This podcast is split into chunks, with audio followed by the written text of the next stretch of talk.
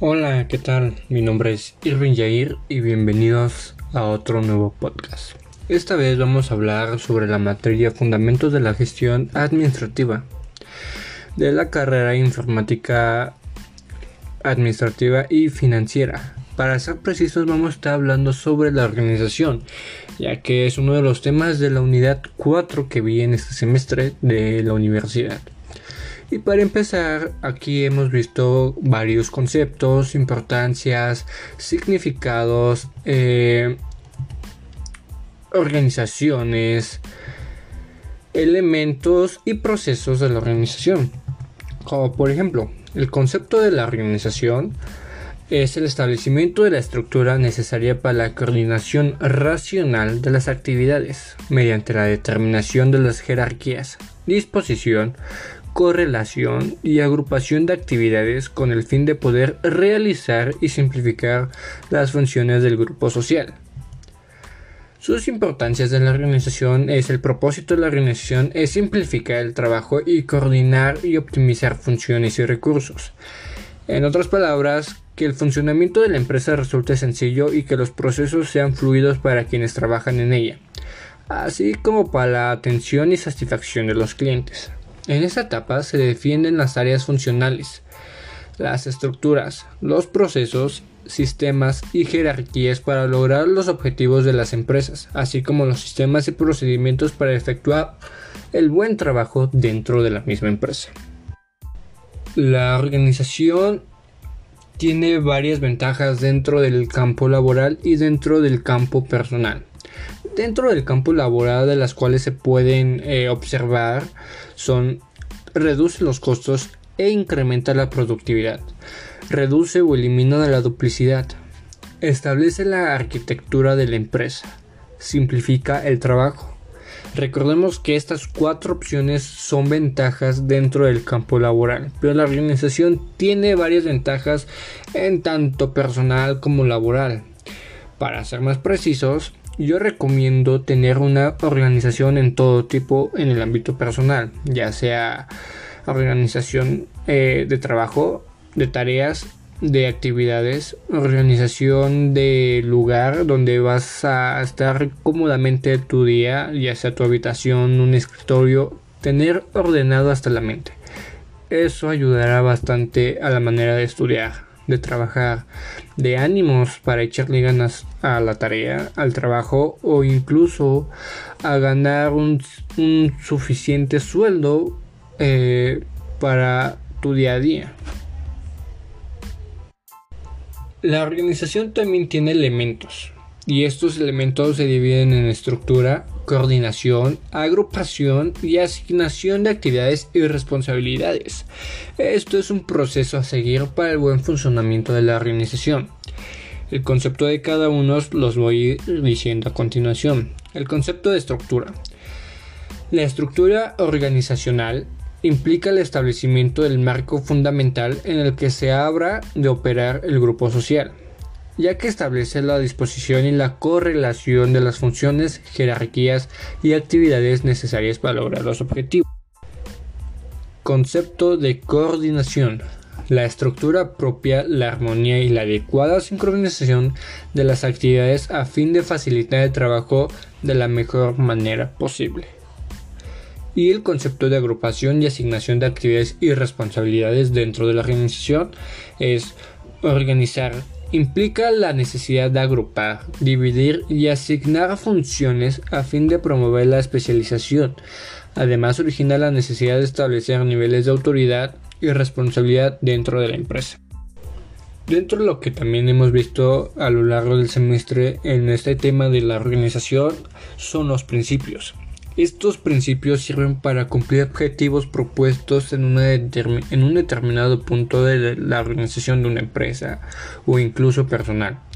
Estos principios se dividen en 10, las cuales son principio de la misión, principio de la simplificación, principio de la especialización, de la jerarquía, de la paridad de autoridad y responsabilidad, de la unidad de mando, de la difusión, amplitud o tramo de control, de la coordinación y de la adecuación. Ahora pasemos a hablar sobre los sistemas de organización. Se refiere a los distintos tipos, sistemas o modelos de estructuras organizacionales que se puede implantar en una empresa. La determinación de la clase de organización o estructura más adecuada depende de factores tales como el giro, magnitud, características, recursos, objetivos, tipo y volumen de producción de la empresa. Dentro del tema de organización existen diferentes tipos de estructuras que se manejan dentro del tema. Por ejemplo, tenemos la estructura lineal o militar, línea funcional, staff, por comités, multidivisional, holding, matricial y transnacionales o globales. Por ejemplo, tenemos la lineal o militar, la cual se caracteriza porque la autoridad se concentra en una sola persona, que toma todas las decisiones y tiene la responsabilidad básica del mando. El superior asigna y distribuye el trabajo a los subalternos, quienes a su vez reportan a un solo jefe. Se le conoce como organización lineal o militar porque se originó en instituciones militares, ya que la autoridad y la responsabilidad se transmiten íntegramente por una sola línea. Un ejemplo claro de esto es la jerarquía de gerente general, la cual tiene la responsabilidad máxima y el mando máximo en una empresa, después le sigue el subgerente y al final le sigue el jefe de departamento. A comparación de la línea funcional, la organización línea funcional es la que comúnmente se usa por ser la más práctica. Se basa en agrupar las funciones de acuerdo con las áreas funcionales de la empresa, las más comunes son mercadotecnia, recursos humanos, finanzas, producción y sistemas. Es decir, nombre del jefe inmediato más el cargo que ocupa y así sucesivamente en una jerarquía establecida. Staff. Este tipo de estructura surge de la necesidad de las empresas de contar con la ayuda de especialistas en el manejo de conocimientos capaces de proporcionar información experta y asesoría a los departamentos de línea. Es aconsejable en las empresas medianas o grandes. La organización staff carece de autoridad de línea o poder para imponer sus decisiones. La autoridad se representa por medio de líneas punteadas mientras que la autoridad lineal se representa con línea continua. Por comité consiste en accionar funciones o proyectos a un grupo de personas de la empresa que se reúnen y se comprometen para discutir y decidir en común los asuntos que se le encomienda. Los comités generalmente son de carácter temporal y existen en combinación con otros tipos de estructura. Los comités más usuales son directivo, ejecutivo, de vigilancia y consultivo. Ahora pasemos a la multidivisional. Este tipo de estructura es propia de grandes empresas en las que por la magnitud de sus operaciones y para lograr una mayor eficiencia, la organización se subdivide en unidades con base de productos, servicios, áreas geográficas o procesos. Holding. Con el crecimiento de las grandes empresas se crean los holdings en una forma más amplia, una compañía holding es una sociedad que está constituida por diversas empresas de giros diferentes con funciones y administración independientes. Pueden ser también una empresa de la que dependan unidades de negocio autónomas, que forman parte de la empresa matriz, en la cual, sin embargo, cada unidad de negocio funciona independientemente y mantiene los nombres originales de sus empresas, su identidad y sus propias estructuras. Matricial. Esta forma de estructura es propia de grandes empresas. También se conoce como organización de matriz, de parrilla o de proyectos. Es una combinación de distintos tipos de organización y consiste en combinar la departamentalización por proyecto con las funciones. De esta manera existe un gerente funcional a cargo de las labores inherentes al departamento, a la vez que un gerente del proyecto es el responsable de los resultados de los objetivos de un proyecto en el que puede participar personal de diversos departamentos o áreas. Los involucrados en el proyecto reportan al gerente de proyecto, pero para sus funciones normales reportan a los jefes de los departamentos a los que están inscritos. Y para terminar con esto, falta nada más mencionar las transnacionales o globales, la cual el crecimiento y la expansión de las empresas como resultado de la globalización ha generado estructuras organizacionales más complejas que varían de acuerdo con el grado de descentralización. Las más comunes son visiones internacionales, sucursales internacionales, integrada, estructura mixtas. Y con esto acabaríamos las diferentes estructuras que hay dentro de la organización.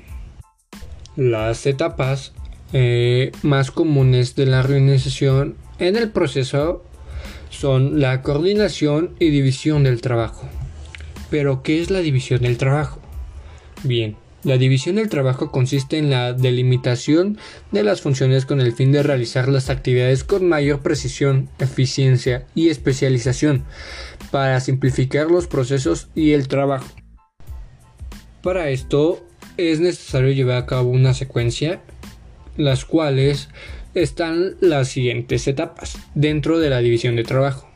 Describir los procesos como punto número 1, como punto número definir, punto número 3 clasificar, punto número 4 establecer y punto número 5 definir cada una de las ideas para seguir o metas o objetivos a seguir dentro de la organización. Ahora bien, pasando a otro tema, ese rato estábamos hablando sobre organizaciones, etapas, estructuras, jerarquía pero en sí, ¿qué es la jerarquización? Bien, la jerarquización implica la definición de la estructura de la empresa establecido en centros de autoridad y comunicación que se relacionen entre sí con precisión. Algún consejo es que los niveles jerárquicos deben ser los mínimos e indispensables. Se debe propiciar la creación de organizaciones planas, es decir, con los mínimos niveles jerárquicos Definir claramente el tipo de autoridad, ya sea lineal, funcional o staff de cada nivel. Ahora pasemos a hablar sobre la coordinación.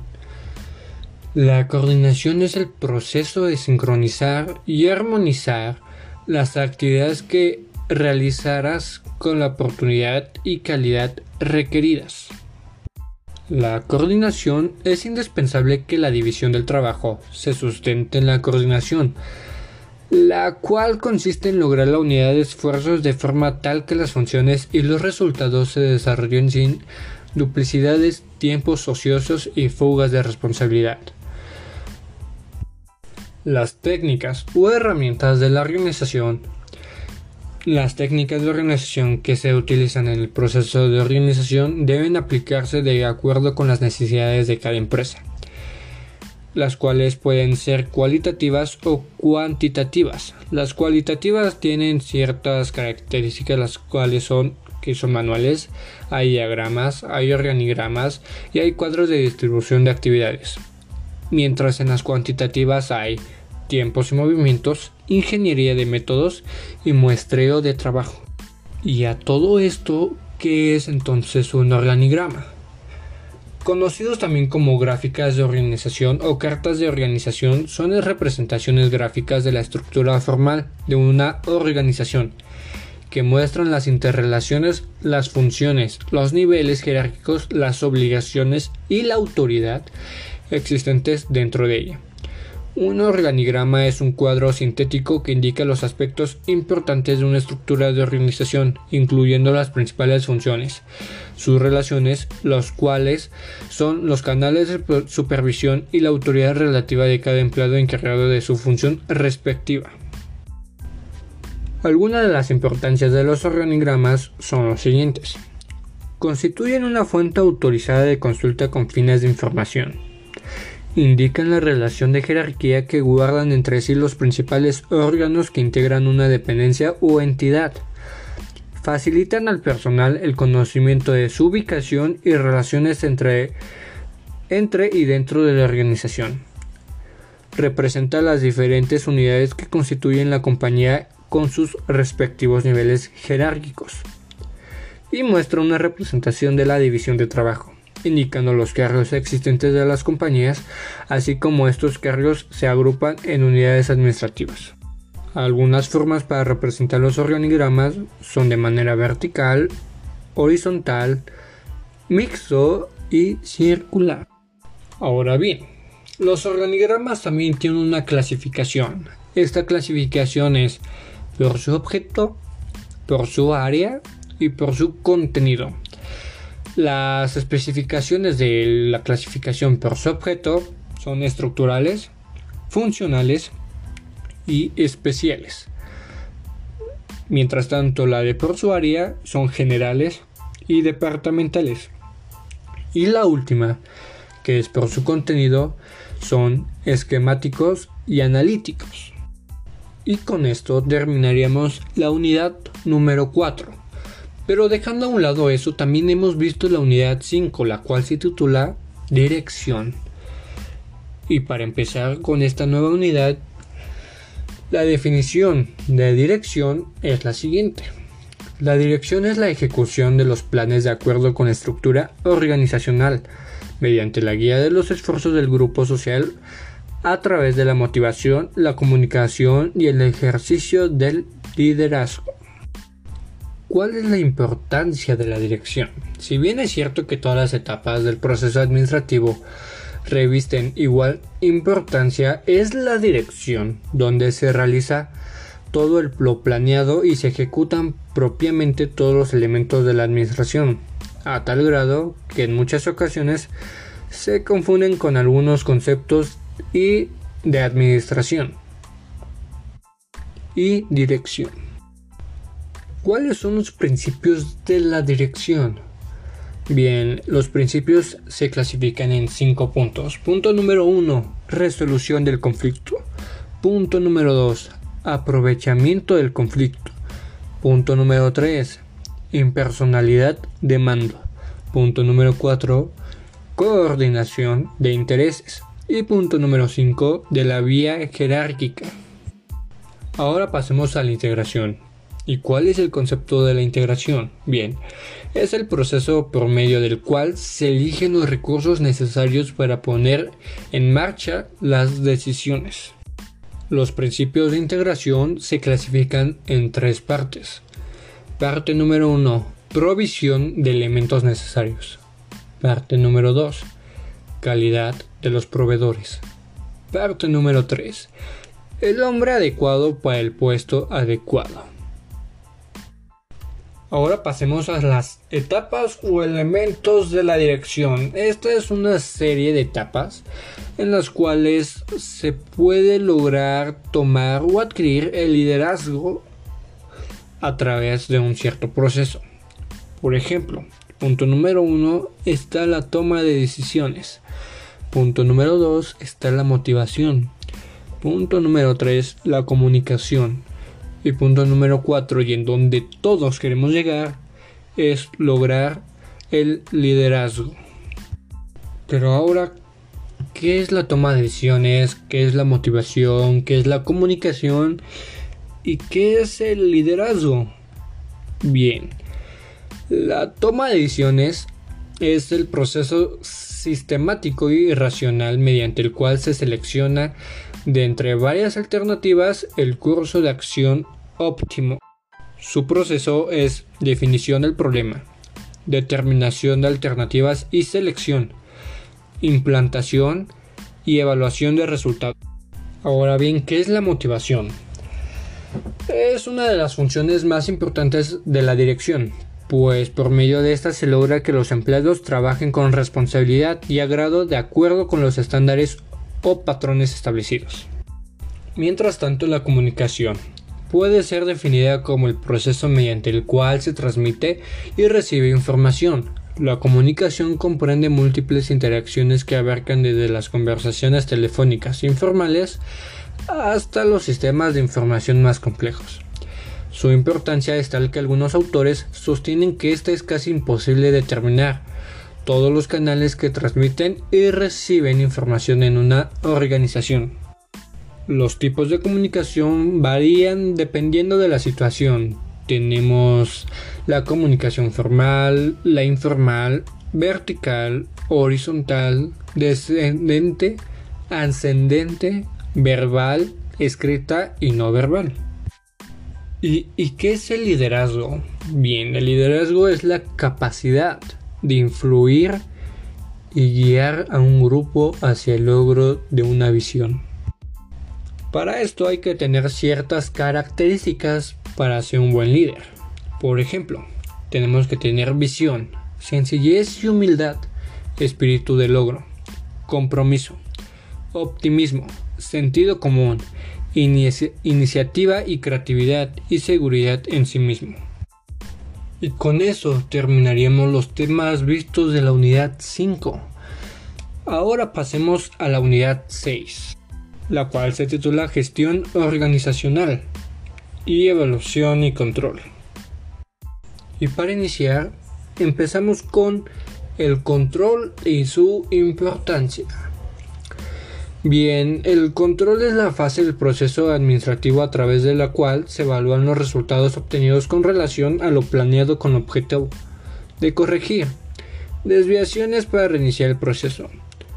Lo ideal es saber elegir y utilizar las formas técnicas y tipos de control que propicien la máxima satisfacción de los clientes, del personal, de la sociedad, del entorno y de las accionistas para cumplir la misión de la organización.